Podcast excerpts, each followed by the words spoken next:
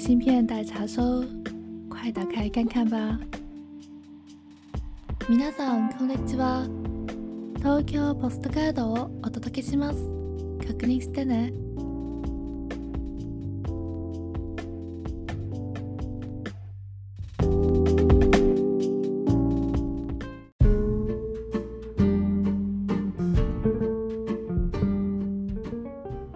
二零二三年的第一期播客，新年快乐！ 希望收到明信片的你，今年都是健康、新鲜的一年。前几天去了新年祈福，去的人肯定很多，所以我那天就起了个大早，大概七点多就从家里出发了，没有排长队，三十分钟左右吧，就已经做完了新年祈福。想着还很早，然后那个地方离木黑川很近。我就想，那就去木黑川吧。木黑川除了樱花非常出名以外，在东京来说，也是很多咖啡发烧友会经常去的地方之一。因为那边的咖啡小店非常多，所以我那天就决定过去了，从而开始了我的咖啡徒步之旅。到达的时候早上才九点多十点，没什么人，一边听着歌，一边在路上走着。两边的树木绿植非常好，天很蓝，然后就感觉到莫名的开心。在那边有一家咖啡，我觉得是喝过最好喝的，叫 Sidewalk Coffee。它在一个小转角的地方，店面不到大概四平米左右的一个小店，但是他们家的咖啡很好喝，会有很多常连的客人过去。他们家的豆子特别好喝。有好几款可以选，而且你可以选择是深烘焙的还是浅烘焙的。我没有太研究咖啡的豆子和它的烘焙程度，所以每次过去的时候都直接让店员推荐的。木黑川走出来可以一直走去代官山，大概十五分钟。我那天走到代官山，然后去了第二家咖啡，叫 Michelangelo。这是个意大利语，然后是意大利的咖啡店。不过我觉得它的装修非常的有欧洲小镇，还有非常法国的那种感觉。咖啡店的房顶是三角形的，到地面落地很高，里面是露天的空间，地板是深酒红色的，所有的布置家具都非常的古色古香。连它的灯光都是非常的古典，很有那种欧洲小镇的乡村庭院的感觉。我当时坐在落地窗的旁边，看到周围的氛围，有那么一瞬间就觉得这不是在日本，因为这个氛围太不日本了，就是让你的心情焕然一新。好，那天觉得早上去徒步真的太好了，越来越喜欢散步。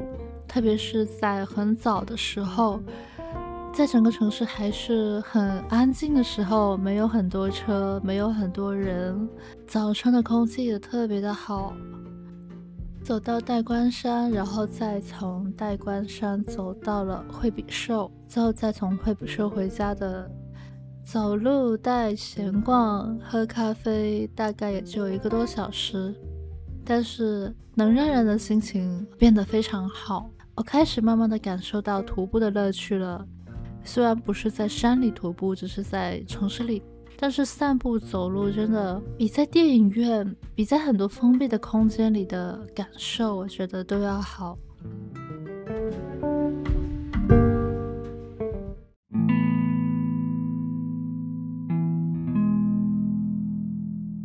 元旦的时候在家里看电影。不得不说，我越来越发现法国的电影真好看，是真的很好看。过两个礼拜就是春节了，如果你春节在家里有时间的话，我非常推荐你去看一下法国的电影。法国电影，如果你之前还没有怎么看的话，那我首先推荐你看伍迪·艾伦和侯麦的电影。我记得第一次看伍迪·艾伦的电影是在飞机上。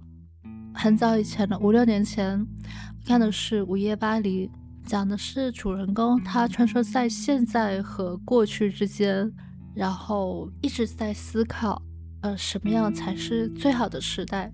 因为他觉得过去对他来说是很好的时代，他想活在过去。但是他在过去的时候遇见了他喜欢的一个女生，但是他认识的这个过去的女生认为最好的时代是和他相比的更古早、更老的一个时代。慢慢的会引发你去思考，究竟什么时候才是你生活的最好的时代 （best timing）。还有一期，即使是生活在同一个时代，如果你和对方话不投机的话，真的半句多。合不合得来，有时候或许和时代没有太大的关系。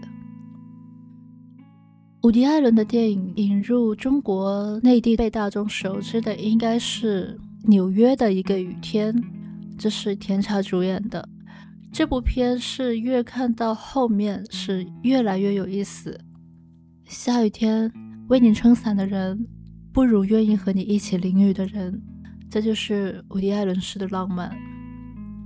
另外一个导演侯妈的电影真的是越品越有意思，它不像好莱坞或者是商业片那样的有很跌宕起伏的节奏，很明确的结尾，它更像是从平凡人的生活中截取了一段很平淡，但是看着很有趣。如果你还没有看过侯麦的电影的话，那我首先会推荐你去看他的《四季故事》。就春夏秋冬系列的每一个季节都围绕了不同的人物，讲述了不同的故事。其中我最喜欢的是春天的故事。春天的故事讲述的关系很微妙，名字起得特别好，就是春天的时候，一切都是半梦半醒的。里面讲的是 Jenny，她是一个哲学老师。有一天，她在一个宴会上认识了一个少女。叫 Natasha，也可能是因为他们两个当时都很寂寞，所以本来是毫无交集，两个人成为了朋友。然后 Natasha 呢，后来还邀请 Jenny 到自己的家里做客。说起娜塔莎这个少女，其实她有一个非常奇怪的家庭，她的父母是离异的，然后她的爸爸交往了一个和自己年纪差不多、非常漂亮的女朋友。这一点是让娜塔莎觉得没有办法接受的，而 Jenny 的这个介入，刚好是让这个家庭里的关系发生了一些很微妙的改变。因为娜塔莎的爸爸显然是对 Jenny 抱有好感的，而娜塔莎也非常的渴望可以和他喜欢的 Jenny 组成一个新的家庭。但事情是不是会向这样的方向发展呢？那有一天，他们邀请 Jenny 一起去他们家的一个乡村别墅里面度假，去住几天，包括他爸爸的呃女朋友也过来了。然后这个过程中的事情非常有意思，非常推荐，非常推荐你去看。我对 Jenny 的印象很深刻，他的谈吐以及他在里面谈及的一些关于 judgmental 的事情。真的让人看了之后觉得这部电影讲的东西真的太值得看了，很值得看。春天的故事，我觉得这部电影里面讲的主要就是关于自我和他人距离的一个微妙的关系。在四季故事里面，第二部我喜欢的是夏天的故事。夏天的故事讲的也和它的名字很贴切，讲的就是夏天的恋情很热烈，一个少年。三心两意的在几个女孩子之间徘徊，不知道何去何从。或许他写的那首情歌是可以写给任何女孩子，而那座岛屿也可以和任何女生牵手。如果你想知道具体发生什么事的话，请去看《夏天的故事》。我还很喜欢侯麦的另外一个作品，叫《双书奇缘》。哦，红麦的电影还有一个很出名的地方，就是它的电影配色色感非常好，它的颜色色彩用的真的是太美了。它所有电影里面的配色我都非常喜欢，然后《双书奇缘》里面的配色我是最最最喜欢的。这部电影很有意思，讲的是两个女生，她们是好朋友，但是她们拥有着不同的思维角度和价值观。里面就是通过了几个小故事去呈现出他们对很多事物看法的不同和双互之间价值观的碰撞。这部电影也是很好看，我实在太喜欢里面的配色了。具体的一配色的图片，到时候放在微博吧。还有很多法国好看的电影，像《非常公寓》，这也是个很早以前的电影了。它里面描述的男主角是怎么徘徊在他人生中遇到的三个女生、三段关系上面，故事的呈现非常的迷离，而且你想象不到他们的结局。同样一个剧本，如果是换了其他国家的人来拍，不一定能拍得出这么有意思。我觉得法国的电影好看就好看在于，它是更多的、更客观的去呈现人性的。因为很多电影，它会给你一个结局，给你一个明确的立场，即使这个立场是中立的，你也能够得到，而且会告诉你。哪些人是分开了？哪些人在一起了？哪些人最后怎么怎么了？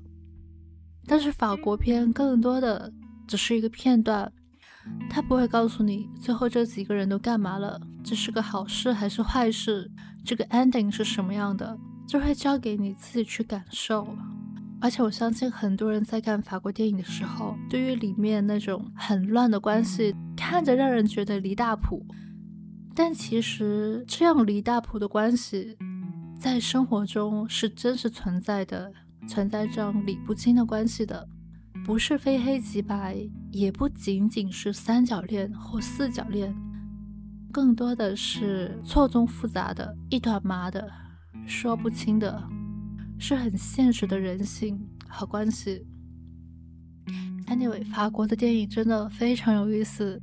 虽然今天讲到的很多电影都是很早以前的电影了，但是如果你静下心来去看的话，真的是比最近的电影都好看太多，绝对值得你在春节假期里面好好的去看一下，去感受一下。话题稍微转一下，我有个问题，就是我在看电影的时候，以及我最近也会想到的一个事情，就是如果你有遇见。喜欢的人，或者你有遇见喜欢的陌生人，你会主动上去搭话吗？我自己是肯定不会的。但是最近的一件事情改变了我的一些想法。之前我和朋友们去逛街，然后在喝下午茶的时候，呃，其中有一个朋友，他他看上了一个他喜欢的男生，而我们都是不认识的，然后他就很想上去搭话。问这个男生要他的联系方式，然后就问我们的意见怎么办才好。然后我和另外一个朋友都觉得很大胆嘛，就是换了一个角度，比如说你自己在街上遇到一个陌生人来问你要联系方式，那大概率你都不会搭理吧，而且会觉得有一点点不安全，会觉得不知道对方究竟是什么样的人。就在我们都还没有说完的时候，然后这个。朋友，他就真的过去去找那个男生要他的联系方式了，然后我们当时都吃惊了，真的都吃惊了，好惊呆。可能对我的感受会更大一些，因为我真的觉得这是个很大胆的行为。在日本这边，如果一个女生走在路上被人搭讪，大家都是不会理的。但是今天看到了。是相反的，就是一个女生主动去搭讪一个男生，问他要联系方式的这个举动，我会觉得很勇敢，哎，真的好勇敢。然后呢，但我又觉得这并没有什么问题啊，这没有什么毛病啊，对啊，真的没有什么毛病，对吧？还挺好的，就是喜欢的就大胆的去追呀，去问啊。大大方方的行就行，不行就不行。不行的话，自己的情绪也有一个很清晰的了解，这不挺好的吗？无论怎么样，我觉得表达自己喜欢的感受是一个好事。只要你不对别人造成任何的麻烦和影响，你能够坦白的承认自己的感受，并且能够诚实的把它表达出来。Anyway。反正这个给我自己的一些感受真的是挺大的。我甚至会觉得，以后如果我碰到这样的事情，碰到有喜欢的东西的话，一定会主动的去争取、去表达，一定会主动的去表达。前几天和一个发小聊起今年的计划，最后我只想到一个，就是提高行动力。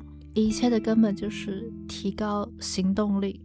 诶，这是我在复盘去年的时候得出来的一个结论。真的，对于我自己来说的话，只要提高行动力，其他一切都好办。你有什么新年计划呢？以及听完本期的明信片之后，如果你有去看红麦或者是 Woody Allen 的电影，或者是法国电影，有一些什么新的感受呢？以及你觉得最近最有勇气的事情是什么呢？